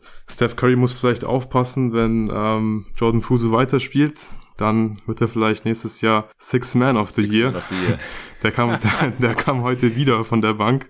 Ja, das habe ich mich nämlich auch gefragt. Wenn es jetzt so gut ja, klappt. Ja, also ich würde es dem Warriors einfach, einfach zutrauen. Ja, ich würde es wirklich ja, voll, zutrauen, total. dass sie das einfach auch cool finden jetzt alle. so on-brand. Ja, ja, weil ich glaube, Curry macht das nicht so viel aus. Nee. Und es ist einfach nice, wenn du halt einen Hall of Famer, einen MVP-Kandidaten, also ja diese Saison, vor allem am Anfang noch, äh, ja. einfach von der Bank bringst in den Playoffs, hat jetzt 30 Minuten gespielt, das äh, ist ja scheinbar gerade seine sein Limit, sein Limit, die 30 Minuten. Ja, aber also Curry auch wieder ein richtig starkes Game heute, auch 27 Punkte, so wie Poole, äh, war 9 von 17 aus dem Feld, 3 von 9 in 3 getroffen. Ja, aber wie gesagt, also ist schon äh, ziemlich nice, wie die Warriors gerade spielen, die die ähm, die ja, Splash. Ganz kurz noch ja? zu dieser zur Sixth Man Geschichte fällt mir gerade ein. Auf äh, Twitter wurde jetzt nochmal diese Aussage von Allen Iverson damals, als er von der Bank kommen sollte, mhm. bei den Grizzlies ausgegraben. Und er hat halt gesagt, äh, ich kenne keinen Olympian, ich kenne keinen All-Star und keinen former MVP, der von der Bank kommen würde, bla bla bla. Und wurde dann halt kontrastiert hier mit, ja. mit Steph. Ähm, ja, ja so Fall. sind die Mindsets da verschieden und ja, Iverson war dann halt auch leider schnell aus der Liga draußen. Genau, äh, die Splash Pool Lineup, die hat heute aber gar nicht so gut äh, funktioniert. Die haben wir heute auch früher gesehen als in den ersten beiden Spielen. Äh, die gab schon nach fünf Minuten im ersten Viertel. Da stand es 22-16 äh, für die Nuggets, als wir die das erste Mal gesehen haben. Und dann haben direkt die Nuggets einen 6-0 Run gestartet, beziehungsweise glaube ich sogar einen 7-0 Run. Ähm, und die Splash Pool Lineup war dann auch im ersten Viertel minus 7, waren dann im Verlauf des Spiels besser, aber sie waren heute auf jeden Fall jetzt nicht so überwältigend wie in dem letzten Spiel. Das war ja wirklich ziemlich krass. Also als dann im zweiten Viertel war es, glaube ich, als wir sie zum ersten Mal gesehen haben, die Splash Pool Lineup, da ging es ja dann richtig ab. Und da haben sie ja die Nuggets komplett überrollt. Das ist heute nicht passiert aber ähm, ja. man sieht trotzdem, dass, dass die Lineup einfach gut funktioniert und gerade offensiv einfach sehr schwierig zu stoppen ist, weil du einfach unglaublich viel Shooting hast, du hast äh, viel Ballhandling mit Pool und Curry, Draymond, super Playmaker. Ja, also ich bin gespannt, äh, wie das im Verlauf der Playoffs dann dann aussehen wird gegen zum Beispiel die Phoenix Suns dann in einem möglichen ähm, Second Round Matchup. Aber äh, zurück zum Spiel. Ähm, erstes Viertel haben Aber die. die können, warte mal, die können jetzt in den Conference Finals aufeinander treffen. Suns ja, stimmt, Warriors. stimmt. Ja, ja. Die genau Conference Finals. Wenn die Suns überhaupt hinkommen ja. mit Devin Booker, da, ja. die, die Suns-Fans, die sind gerade am Boden zerstört und, und mhm. haben alle Schiss. Ich sehe es gar nicht so dramatisch. Ich bin super gespannt auf das Spiel heute Nacht natürlich. Aber für die Pelicans sollte es eigentlich noch reichen. Ja, ja, denke ich auch. Genau in der zweiten Runde würden die Warriors dann auf die Grizzlies oder auf die Timberwolves treffen. Ja, und die Suns auf die Mavs. Genau. Wahrscheinlich. Ja. ja, die Warriors haben heute zum ersten Mal ähm, das erste Viertel gewonnen. 34 zu 32. Bislang haben die Nuggets immer das erste Viertel gewonnen. Und da dachte ich mir schon so, mh, hm, wenn sie jetzt nicht mal das erste Viertel gewinnen, dann hm. wird es wahrscheinlich schwierig und vielleicht wird sogar ein Blowout. Äh, kam dann nicht so. Ähm, die Nuggets haben es dann ganz gut gefangen. Heute waren auch wieder die, die Cousins-Minuten, haben sie gut überstanden. Jokic war ja vor dem Spiel äh, der schlechteste Nugget, was das Plus-Minus angeht. Da hat keiner so einen mhm. schlechten Wert gehabt. Ähm, heute hatte er ja nicht plus den drei. plus drei. Es war der zweitbeste Wert, glaube ich. Ja, aber natürlich ähm, ist er die ganze Serie schon der beste Spieler der Nuggets und vor allem auch der, der wichtigste Nugget. Ähm, was mir wirklich stark aufgefallen ist, gerade in der ersten Halbzeit, war einfach das Shooting der Warriors, das Three-Point-Shooting der Warriors im Vergleich zu dem Three-Point-Shooting der Nuggets. Also die Warriors, klar, haben auch viel mehr Shooter, äh, nehmen dann logischerweise auch mehr Würfe, aber es war schon ein großer Unterschied. Also die Nuggets haben in der ersten Halbzeit 10 Dreier genommen, haben zwar sechs getroffen, aber zehn Versuche ist schon wirklich ziemlich Echt wenig. wenig. Und Heutzutage. genau, also die Warriors zum Vergleich, die haben 21 genommen, haben 12 getroffen, also es sind 57 Prozent. Also beide Teams haben hochprozentig getroffen, aber die Warriors haben halt äh, ja mehr als doppelt so viele genommen und muss kein Mathe-Genie sein, äh, um ja das ausrechnen zu können, dass einfach schwierig wird, wenn die Warriors halt so viele Dreier nehmen, die gut treffen und du halt so wenig Dreier nimmst und halt dich vor allem auf die Midrange-Würfe fokussierst. Also die Nuggets haben 22 Würfe aus der Midrange gehabt zur Halbzeit. Ja, und die Rechnung, die geht im Normalfall halt äh, nicht wirklich auf. Das haben wir auch schon im letzten Pod besprochen. Gerade dass Jokic einfach auch nicht nicht viele Dreier nimmt und dass das der Offense der Nuggets gut tun würde, wenn er da ein bisschen mehr Gefahr ausstrahlen würde. Das war heute auch tatsächlich der Fall. Er hat zwar am Ende auch mhm. nur drei genommen und hat äh, zwei dieser drei Versuche getroffen, aber äh, heute hat man wirklich gesehen, dass äh, Draymond ihn einfach enger verteidigt hat. Jokic hatte dann mehrmals eine Aktion, wo er den Ball fängt, einen Pumpfake macht und dann Dreierlinien Draymond wirklich ein hartes Closeout läuft und Jokic ihn schlagen konnte.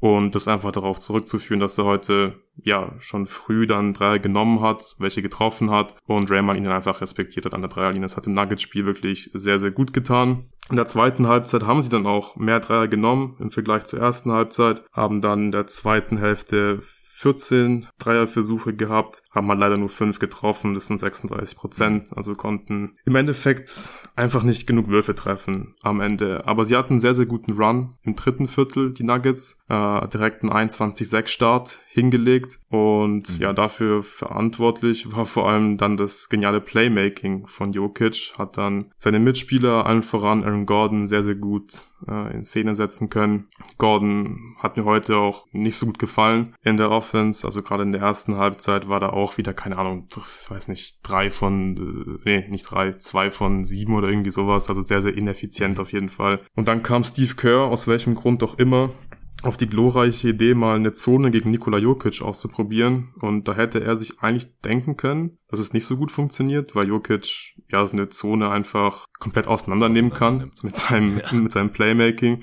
Und ja, dann ist auch, wie gesagt, Gordon ähm, hat dann auch Abschlüsse bekommen, hat Dunks bekommen und der hat am Ende dann 7 von 13 aus dem Feld geworfen und es kommt einfach vor allem wegen dieser, Sto wegen, wegen dieser Zone zustande.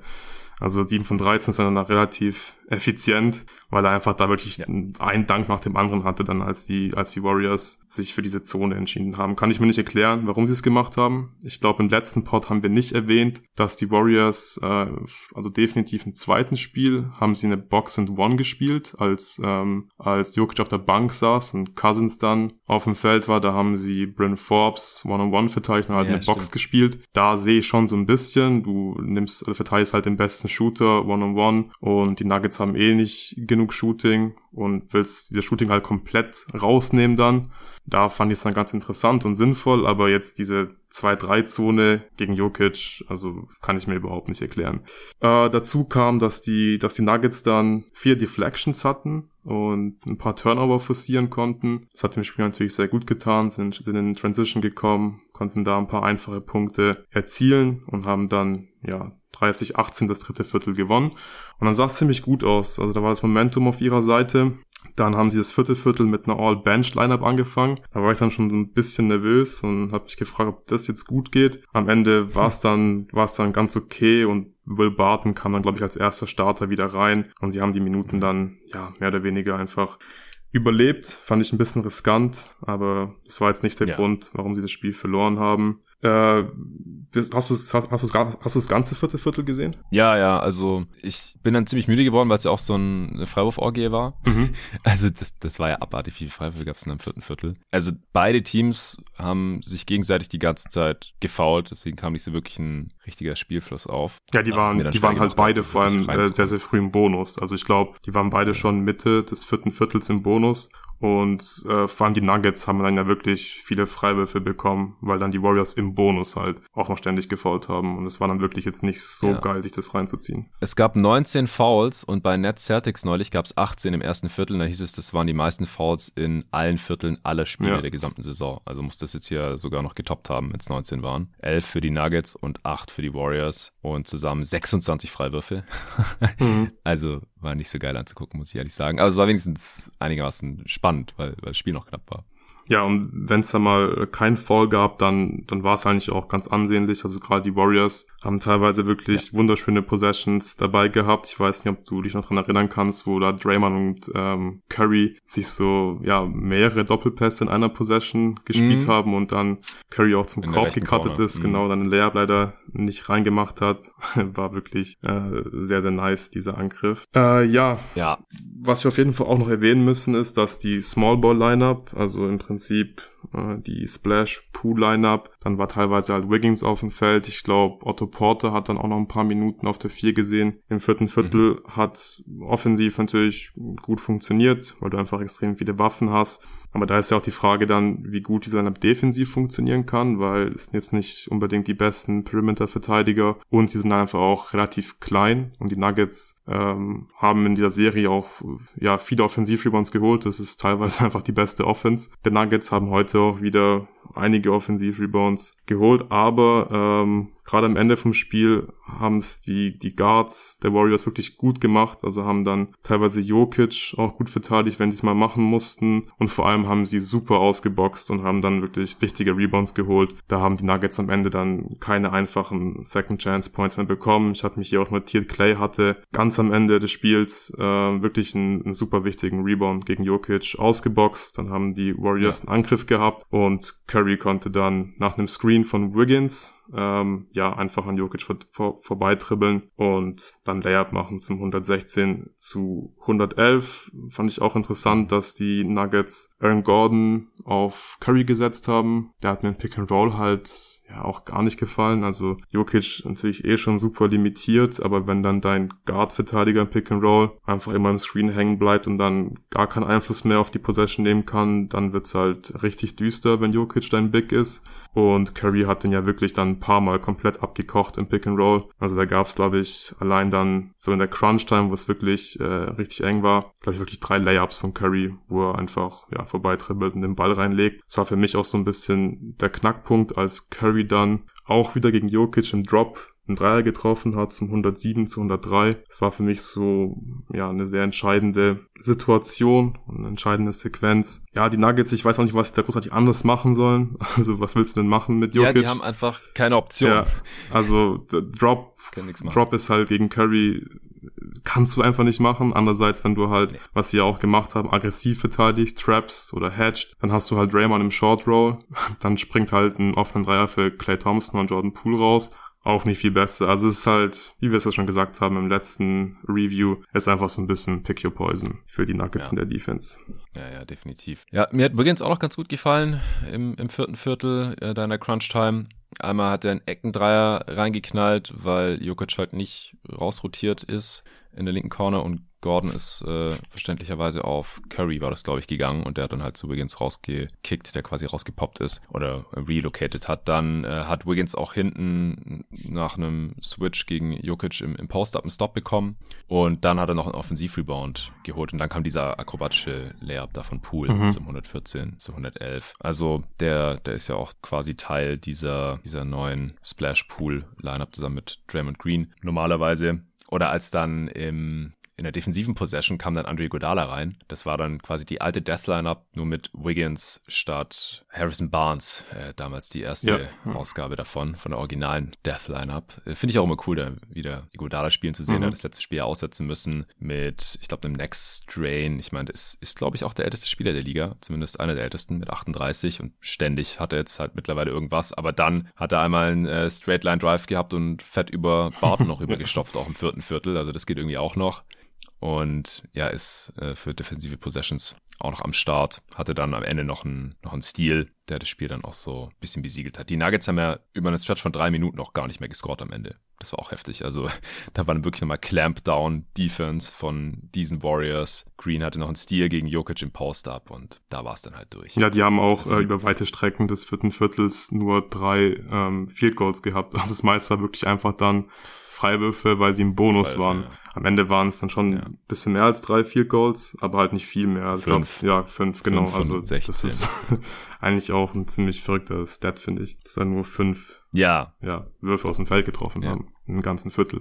Im vierten Viertel, ja, ja. Auf jeden Fall. Ja, es ist, die Warriors sind krass. Also, ich hatte ja vor der Serie noch, war halt der Disclaimer immer, wir wissen nicht, wo Curry steht. Und ohne Curry ist die Offense halt bisher nie so geil gewesen. Ja, aber jetzt kommt er halt von der Bank von, für 30 Minuten und die zerstören halt alles dann. Und auch ohne ihn läuft es halt gegen diese Nuggets Defense gut genug, weil die einfach defensiv für die Playoffs viel zu schlechtes Personal haben. Also in Regular Season ging es halt noch irgendwie. Da kann man mit Coaching und System noch einiges rausholen, auch aus dem Spielermaterial, aber in den Playoffs, wenn du da so limitierte Perimeter Defender hast und dann noch Jokic in der Mitte, das zerlegt halt ein Team wie Golden State komplett mit dem Shooting und dem Ball Movement und dem Playmaking und dann noch einem Coach wie Kerr auf der anderen Seite, der hat da seine helle Freude. Also auch die Shot Shot der Warriors heute alles grün, außer die rechte Corner, sehe ich gerade. Ähm, waren auch super effizient, 122 Offensivrating, 68% True Shooting. Also die Serie ist sowas von durch. Ich kann mir jetzt vorstellen, dass die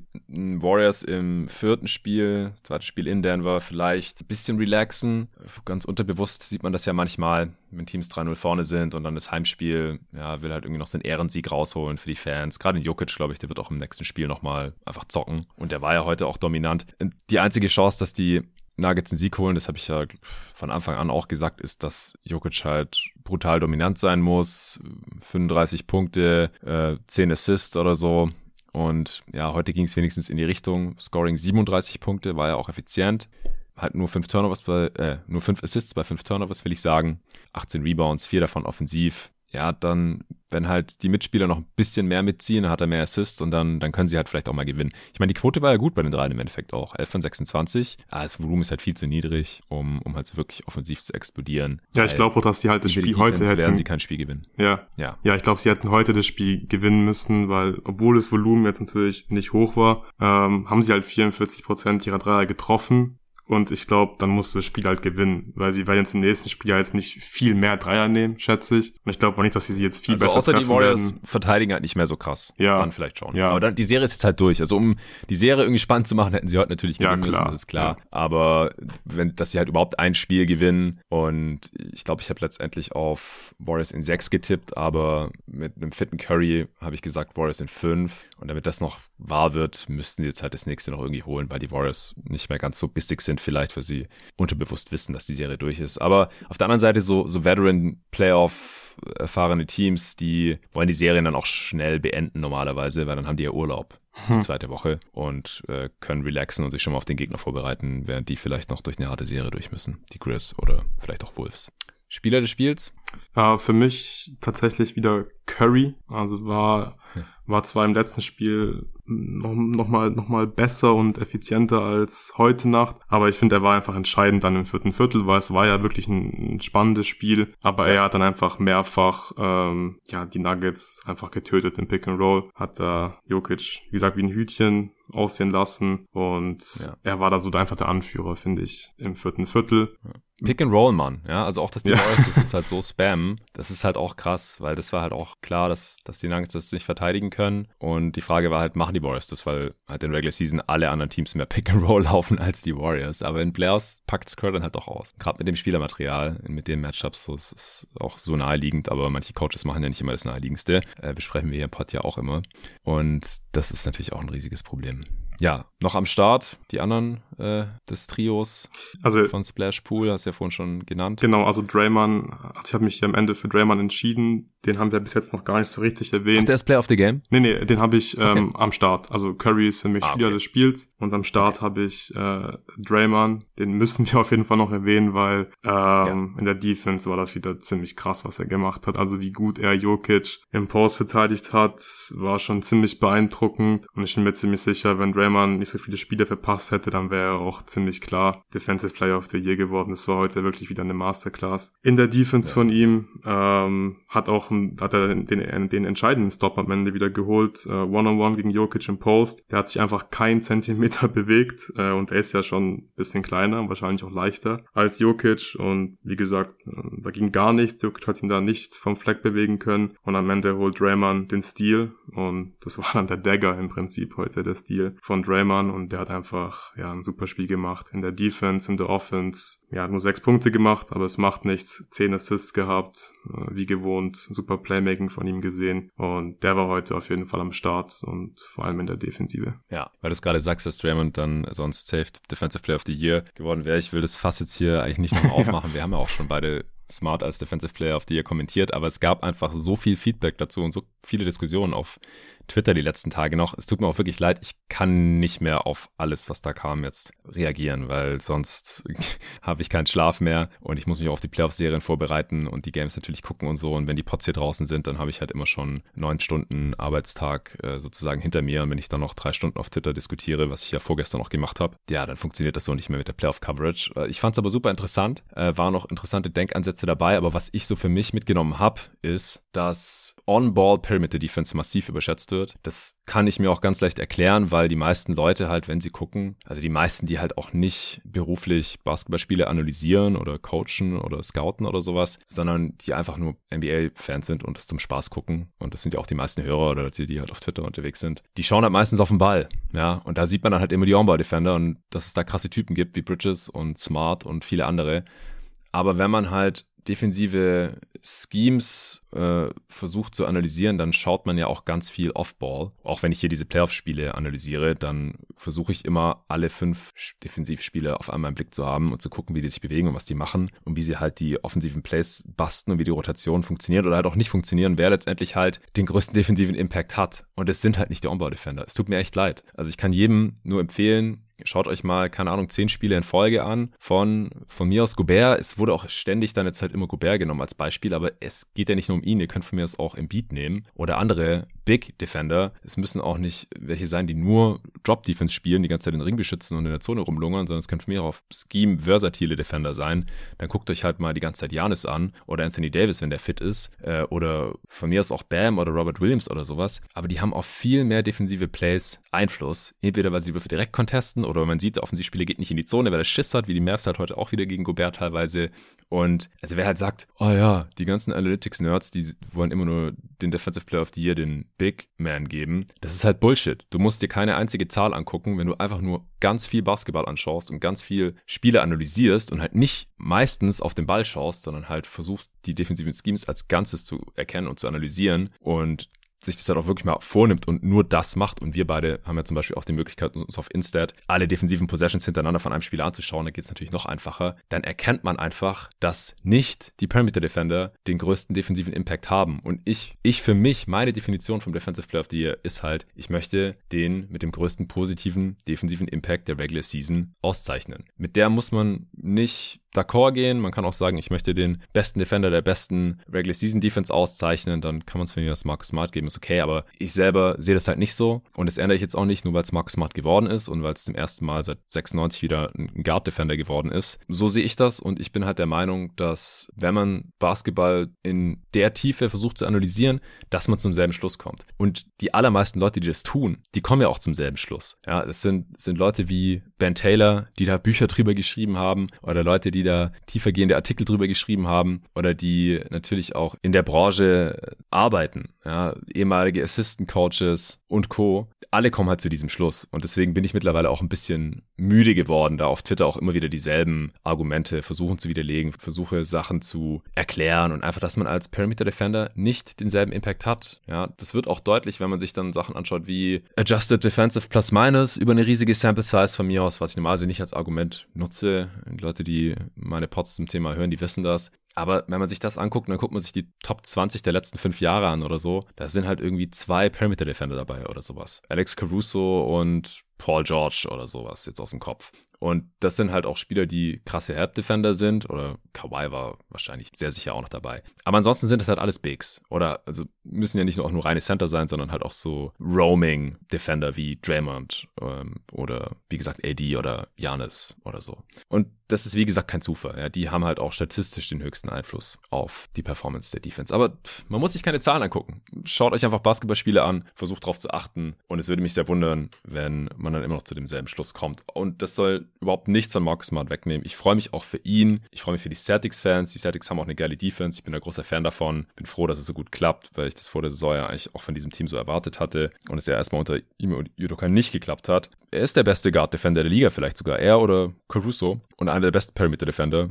Er oder Bridges würde ich jetzt halt gerade sagen. Vielleicht kann man noch einen fitten Kawhi mit reinschmeißen, noch ein paar andere. Aber wie gesagt, diese Spieler haben halt in der Regel nicht denselben defensiven Impact, weil sie halt ganz oft in vielen Possessions irgendwo am Perimeter rumstehen und gar keinen Einfluss aufs Play haben. Ja, Bigs auch nicht auf jedes defensive Play. Die sind vielleicht auch mal irgendwo anders hin rotiert oder äh, sind in Closeout gelaufen oder sowas oder haben geswitcht. Gerade bei Bam äh, wenn der geswitcht hat und danach auch irgendwo am Perimeter rumsteht, dann kann der den Ring auch nicht mehr beschützen. Aber halt bei viel, viel, viel mehr Plays, die haben viel größeren Einfluss auf die Defense. Kann man jetzt natürlich sagen, dass es unfair ist, ja, weil es dann halt meistens Bigs werden, aber man schließt ja kategorisch jetzt keine Spieler aus, sondern es liegt halt an den Skillsets. Aber das ist doch bei allen Awards so. Ja, Spieler werden halt in dieser Liga gemäß ihrer Skillsets und das, was sie halt können, mit dem Ball oder in der Defense, bezahlt, bekommen Rollen, sind Starter oder Bankspieler und als Starter kannst du nicht Six Man of the Year werden und als äh, Bankspieler kannst du halt nicht MVP werden und so, aber es liegt ja auch an den Skillsets und nicht, weil Spieler 1,90 oder 2,10 Meter sind. Draymond ist auch keine 2,10 Meter. Der war auch schon Defensive Player of the Year, weil er halt ein krasses Skillset mitbringt. Da wird niemand jetzt von vornherein kategorisch ausgeschlossen, außer jetzt vielleicht Spieler, die 1,80 groß sind oder so. Aber hey, es, ist halt Basketball. Der Korb hängt halt auf 3,5 Meter. Ist nichts Neues, dass der durchschnittliche NBA-Spieler 2 Meter groß ist. Und ja, kann man auch was dagegen haben, aber mit manchen Realitäten muss man sich halt dann leider abfinden. Und halt auch so, dass tendenziell Spieler mit längeren Armen einen größeren Einfluss auf den Erfolg ihrer Defense haben und äh, dann dann aus meiner Sicht halt auch eher Defensive Player of the Year werden sollten. So, das war mein Rant nochmal zu dem Thema. Ich hoffe, die meisten Leute, die mir auf Twitter diskutiert haben oder wollten, äh, haben jetzt eine Chance gehabt, das hier zu hören. Ist ja auch mal wieder ein öffentlicher Pod. Äh, wie bin ich jetzt drauf gekommen über Draymond Green irgendwie? Hast du noch was zu Warriors Nuggets? oder, oder zu Defensive Player of the Year Diskussion? Nee, ich, ich, ich, ich glaube, wir, wir, glaub, wir belassen das jetzt lieber dabei, bevor es jetzt komplett ausartet. Aber wir müssen noch den äh, ausgenutzt Award vergeben. Bitte. Und da habe ich Steve Kerr, wegen der Zone, wie gesagt. Also ich weiß nicht, wie er auf die Idee kam, dass das eine gute Idee ist. Vielleicht ähm, hat er den Jamo Rand gemacht und dachte sich, komm, Michael Malone soll auch mal ein Spiel gewinnen. Ich spiele jetzt mal die Zone, dass sie eine Chance haben. Also ich kann es mir wirklich nicht erklären. Hat ja. nicht gut funktioniert, die Zone. Und es war eigentlich auch klar, dass es nicht funktionieren kann. Und dann auf der anderen Seite war es dann halt wieder die Nuggets Defense und ja, vor allem halt Nikola Jokic im Pick and Roll. Ja, also nichts Neues eigentlich. Ja, dass es so klar wird hier, schade. Aber wie gesagt, Serie sollte durch sein nach dem 3-0 der Golden State Warriors hier an dieser Stelle. Ja, war jetzt mal wieder sehr, sehr ausführlich, aber ich, ich finde die Playoffs bisher dieses Jahr auch ziemlich krass. Also selbst so ein Spiel finde ich halt super interessant, weil wir jetzt halt auch nicht wussten, wie die Warriors hier auftauchen in den Playoffs. Und ich glaube, jetzt wissen wir es so langsam. Ich weiß nicht, ob ich mir das vierte Spiel dann noch unbedingt reinziehe, beziehungsweise ob ich es dann im Pod unbedingt analysieren muss. Vor allem nicht, wenn es parallel mit einem anderen Spiel laufen sollte, wobei das ist, glaube ich, nicht der Fall bei Warriors Sixers, äh, Warriors Sixers sage ich schon. das ist möglich, aber wir werden sehen. Raptors Sixers erstmal. Das ist zum Beispiel das erste Spiel am Samstag, werde ich mir daher sehr sicher reinziehen, aber ich glaube nicht mehr hier im Pod besprechen. Es sei denn, da passiert irgendwas ganz, ganz, ganz Unerwartetes. Aber wie gesagt, wäre das erste Mal, dass so eine Serie da nochmal gedreht wird. Ich glaube überhaupt, dass es nochmal annähernd spannend wurde. Das ist vielleicht zwei, dreimal passiert in der NBA-Historie, also dass es irgendwie noch ein Spiel sechs oder sieben gab. Dann kann man da langsam nochmal in die Serie reinfinden. Aber ich glaube ansonsten dann eher nicht. Aber Grizzlies, Wolves bleibt spannend. Mavs, Jazz auf jeden Fall auch. Gerade wenn Luka Doncic zurückkommt, interessiert mich natürlich, wie der aussieht, weil das ja auch nicht unerheblich ist für den restlichen Verlauf der Playoffs. Morgen Nacht, beziehungsweise heute Nacht ist es dann, für mich ist es halt morgen, weil ich vorher dann ein paar Stunden geschlafen haben werde. Heat, Hawks in Atlanta, Spiel 3. Die Hawks müssen gewinnen, genauso wie es für die Nuggets heute ein Must-Win gewesen wäre, weil sonst ist die Serie auch durch. Dann um halb drei schon wieder Bucks Bulls. Ja, ohne Chris Middleton. Der ist jetzt erstmal drei bis vier Wochen draußen, also safe die gesamte erste Runde, wahrscheinlich noch die zweite Runde mit seinem Grade One Knee Sprain, also ein Kreuzband gezerrt. Und puh, also die Serie ist auf einmal richtig spannend geworden. Und ich habe Arne jetzt schon gefragt, ob er Bock hat, Sonntagabend. Erstes Spiel, Bucks Bulls. Ich äh, muss mir einen Sekt ausgeben, wobei ich gar nicht weiß, also ich trinke eigentlich keinen Sekt, er glaube ich auch nicht. Trinkt mir vielleicht lieber was anderes. Aber ich, ich schulde ihm auf jeden Fall was, denn die Bulls haben ein Spiel gewonnen und wenn die heute Nacht wieder gewinnen, erstes Spiel in Chicago, dann ist es hier auf einmal eine richtig interessante Serie. Eigentlich ist es ja fast schon Must-Win für Milwaukee hier. Und dann ab halb vier, Phoenix gegen New Orleans. Auch die Suns sollten dringend gewinnen. Vor allem sollten die defensiv sich mal ein bisschen am Riemen reißen. Weil sonst, wenn die heute Nacht verlieren, dann fange ich auch langsam das Schwitzen an. Ich, mich würde es aber sehr wundern. Es wäre extrem untypisch, wenn die Suns hier heute Nacht nicht, äh, ja, einen klaren Sieg einfahren und vor allem defensiv ganz anders auftreten als auch im letzten Spiel. Und die Pelicans, ich glaube halt auch einfach nicht, dass sie nochmal so krass ihre Dreier treffen werden. Aber wir werden sehen. Ich bin super gespannt auf das Spiel und Devin Booker ist jetzt halt auch leider sicher für die restliche erste Runde draußen und vielleicht auch noch für die zweite. Mal sehen. Also vielen Dank, Luca, dass du wieder am Start warst. Gerne. Geiler Pod. Schlaf gut. Ja. Vielen Dank noch an Kicks fürs Sponsoren dieser Folge. Allen Dank fürs Zuhören. Das war jetzt die Woche, in der jeden Tag ein öffentlicher Pod gekommen ist. So ein bisschen als Teaser für die jeden Tag NBA Playoff Coverage. Es war natürlich auch die intensivste Playoff-Woche. Es werden jetzt immer weniger Spiele, wenn die ersten Serien dann durch sind und äh, ab der zweiten Runde nur noch halb so viele Teams dabei sind und so weiter und so fort. Aber in der Regel, also grundsätzlich werden hier alle Serien besprochen und auch fast alle Spiele für die restlichen Playoffs und es wird auch fast jeden Tag hier ein Podcast kommen, ungefähr in dieser Form. Die werden natürlich auch immer kürzer, wenn es dann irgendwann nur noch zwei Spiele pro Nacht sind. Auch jetzt gegen Ende der Serien werden die Pods tendenziell kürzer. Es sind ja auch manchmal Solo-Pods von mir, die sind sowieso dann immer ein bisschen kürzer. Aber das ist der jeden Tag NBA Playoff Grind. Wenn ihr Bock habt, dabei zu bleiben, gerne eine Mitgliedschaft abschließen auf steadyhq.com slash jeden Tag NBA. Dann könnt ihr weiterhin auch alle Pods hören. Vielleicht ist der Morgi auch nochmal gesponsert, das muss ich noch abchecken. Aber ansonsten die nächsten Wochen nur noch zwei öffentliche Folgen pro Woche normalerweise, weil ich normalerweise nur zwei Sponsoren pro Woche reinnehme, damit es sich eben auch lohnt, wenn man jeden Tag NBA finanziell unterstützt, jeden Monat, damit man die meisten Pots eben nur als äh, Supporter hören kann. Also, danke an alle, die schon dazugekommen sind. Ein paar neue sind schon am Start im Team jeden Tag NBA, auch im jeden Tag NBA Supporter Discord sind äh, dadurch immer mehr Leute. Da wird jeden Tag natürlich auch viel über die NBA diskutiert und gequatscht und sich ausgetauscht und äh, Tipps geholt und Fragen gestellt. Das ist auch eine sehr coole Sache. Da ist Luca auch der Admin. Ja, sonst hätte ich jetzt, glaube ich, auch nichts mehr. Wie gesagt, wenn noch ein paar dazukommen, freue ich mich und damit unterstütze ich diesen Podcast auch weiterhin, dass es das auch noch viele weitere Saisons geben kann im Idealfall. Also, danke dafür und bis morgen.